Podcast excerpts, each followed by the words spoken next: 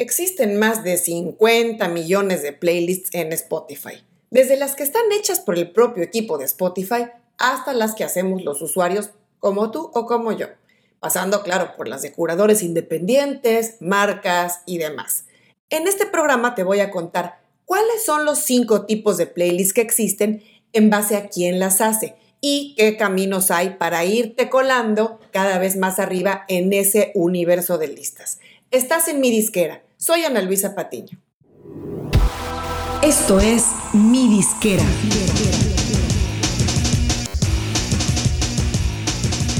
Mi Disquera, donde tu música es tu negocio. El ecosistema de playlists o listas de reproducción en Spotify es enorme.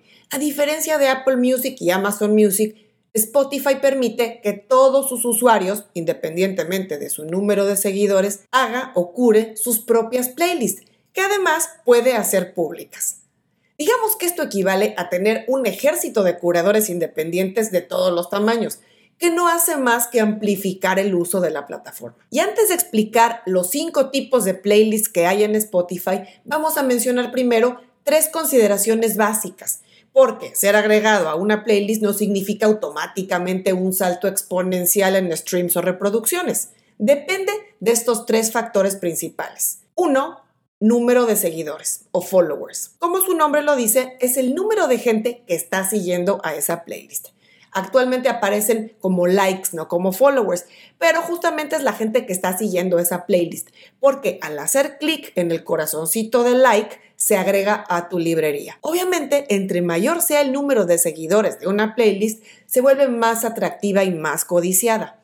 Aunque aquí tengo que mencionar que cuenta mucho también la calidad de la playlist y no solo su número de seguidores ya que como ustedes saben, hay mucha gente que infla sus playlists comprando o acarreando seguidores, que no necesariamente es el tráfico orgánico que va a beneficiar el algoritmo de esos artistas incluidos. En las notas te voy a dejar el enlace al programa donde hablé sobre ese criterio para saber qué distingue una playlist buena de una mala o regular. Bueno, segundo factor, la posición. La posición en la que una canción se coloca en una playlist va a determinar en gran parte el alcance que puede tener ese track. Lógicamente, a más alta la posición, vamos a decir dentro de las primeras 10 o 15 canciones, seguramente más gente la va a escuchar porque la retención baja según el playlist va avanzando. Aunque hay gente que activa el modo shuffle o aleatorio, la mayoría por defecto van a abrir la lista y oírla en el orden original en el que fue curada. Y tercer factor, el tipo de playlist. Y como decía antes, Spotify clasifica las listas en base a quién las hace o las cura.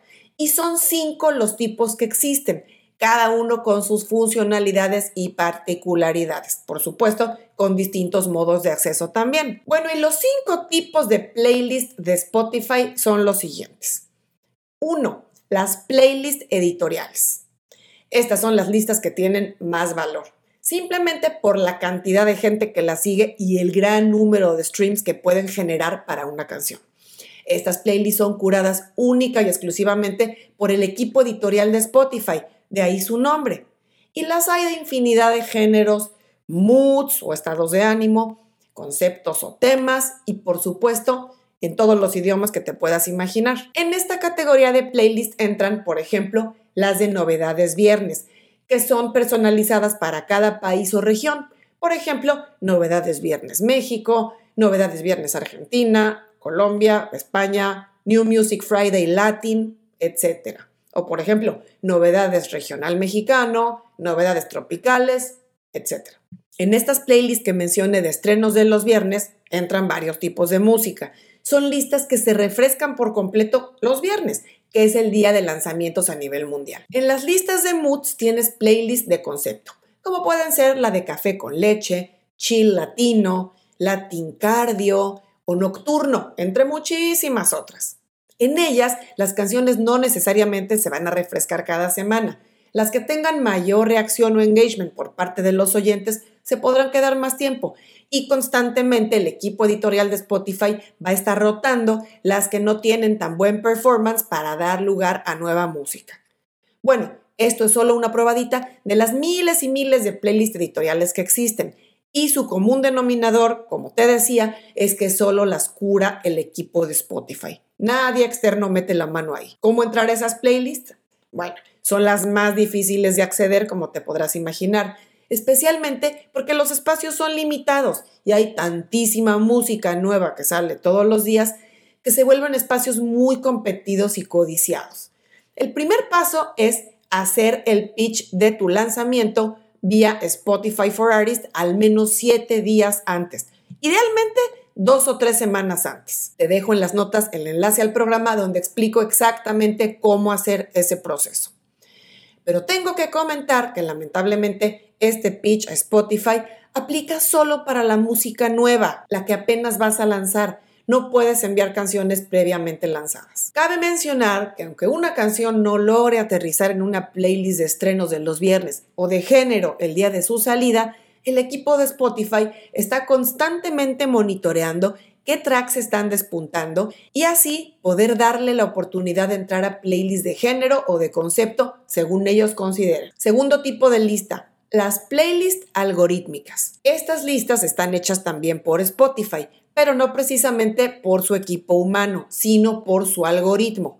Es decir, se generan automáticamente y se basan en las preferencias particulares de cada usuario. Como ejemplo, tenemos las playlists de descubrimiento semanal, el radar de lanzamientos o el mix diario. En este tipo de listas, el algoritmo va a detectar cuáles son los hábitos de escucha de cada quien, tanto del usuario como de la gente con gustos similares, y le va a armar las listas en base a lo que le recomienda escuchar. Esos hábitos incluyen, por ejemplo, qué canciones escucha la persona, a cuáles le da like, cuáles comparte, cuáles agrega a sus playlists, e incluso cuáles se salta porque no le gustan tanto. Distinto a las otras playlists editoriales que generalmente tendrán música nueva o muy reciente y que refrescan con frecuencia, estas playlists algorítmicas están hechas con el objetivo principal de retener más tiempo a la escucha, ya que esto le trae más ganancia a Spotify. ¿Y cómo entrar a estas playlists? Bueno, este es el modo más sencillo. De entrada, si haces tu pitch o envías tu próximo lanzamiento a través de Spotify for Artists, como mencioné antes, al menos siete días antes de que salga, automáticamente vas a entrar en la lista de radar de lanzamientos de la gente que ya te sigue.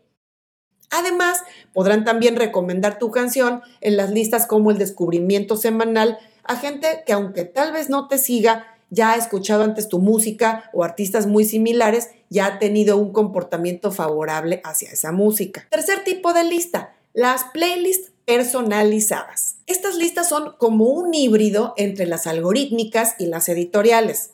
Es un tipo de listas que Spotify lanzó hace relativamente poco tiempo. Digamos que son algo así como listas editoriales personalizadas.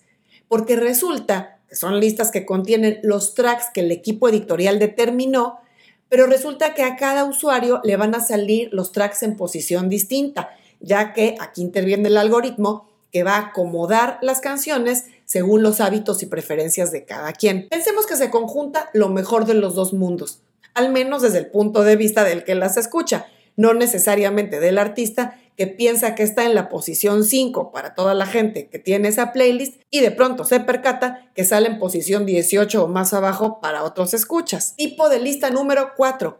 Playlist de usuarios. Estas son las listas que podemos curar todos, cada uno de los usuarios de Spotify y que podemos ponerlas públicas o dejarlas privadas si no queremos que nadie vea nuestros gustos culposos. Y aquí entran desde usuarios regulares sin pretensiones de promover nada y ponen sus listas como públicas, hasta listas medianas, grandes o enormes por parte de curadores profesionales, gente de medios, influencers de social media o de YouTube, marcas o cualquier tipo de compañías. ¿Y cómo puedes entrar a esas listas?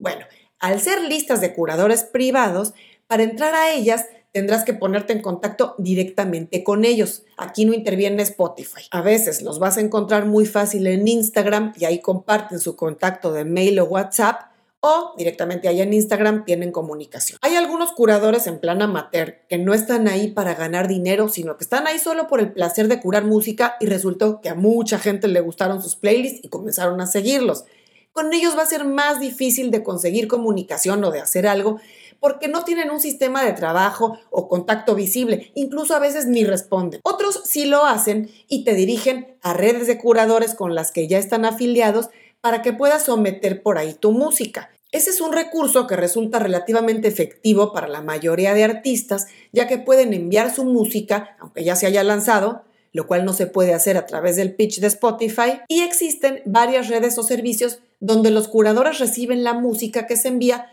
bajo ciertos criterios, clasificada por género y demás.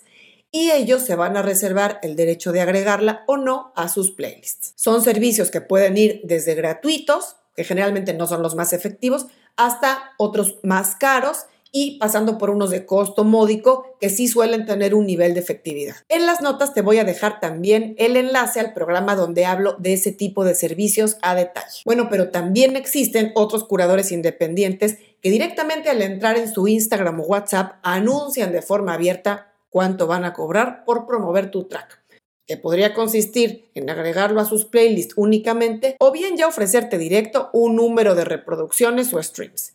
Y ahí es donde aparece el foco rojo, porque eso va en contra de los términos y condiciones de uso de Spotify, ya que lo consideran tráfico artificial y pone en riesgo tu música en la plataforma. También te dejo aquí en las notas el enlace al programa donde hablo de ese tema. Quinto tipo de listas, las playlists de artistas. Como su nombre lo dice, son las listas que hacen los artistas y que aparecerán directamente bajo sus perfiles de artista en Spotify y ahí van a poder compartir con sus seguidores tanto sus preferencias musicales como sus influencias, sus colaboraciones y claro, promover su propia música. Spotify valora mucho que los artistas estén activos, generando y refrescando sus playlists porque de forma natural atraen a la gente y generan valor. En estas playlists de artista, salvo que sea tuya o de un amigo, no podrías colarte tan fácil si no tienes la suerte de estar entre los tracks preferidos de ese artista o que de alguna forma alguno tome una canción tuya bajo cualquier concepto y la agregue a sus listas. Estas playlists son más un vehículo para crear engagement con otros artistas. Podrías llamar, por ejemplo, la atención de otro artista al que no conoces, pero que se percata que estás agregando su música en tus playlists, porque él o ella pueden verlo en su Spotify for Artists. Y así entrarás en su radar y sabrán de ti, de tu nombre, y eventualmente podrías generar alguna dinámica de colaboración o de comunicación. Y hasta aquí llegamos con el programa de hoy. Espero haberte aclarado bien cuáles son los cinco tipos de playlists de Spotify y cuáles son los caminos de acceso que hay que ir trabajando. Nos vemos muy pronto.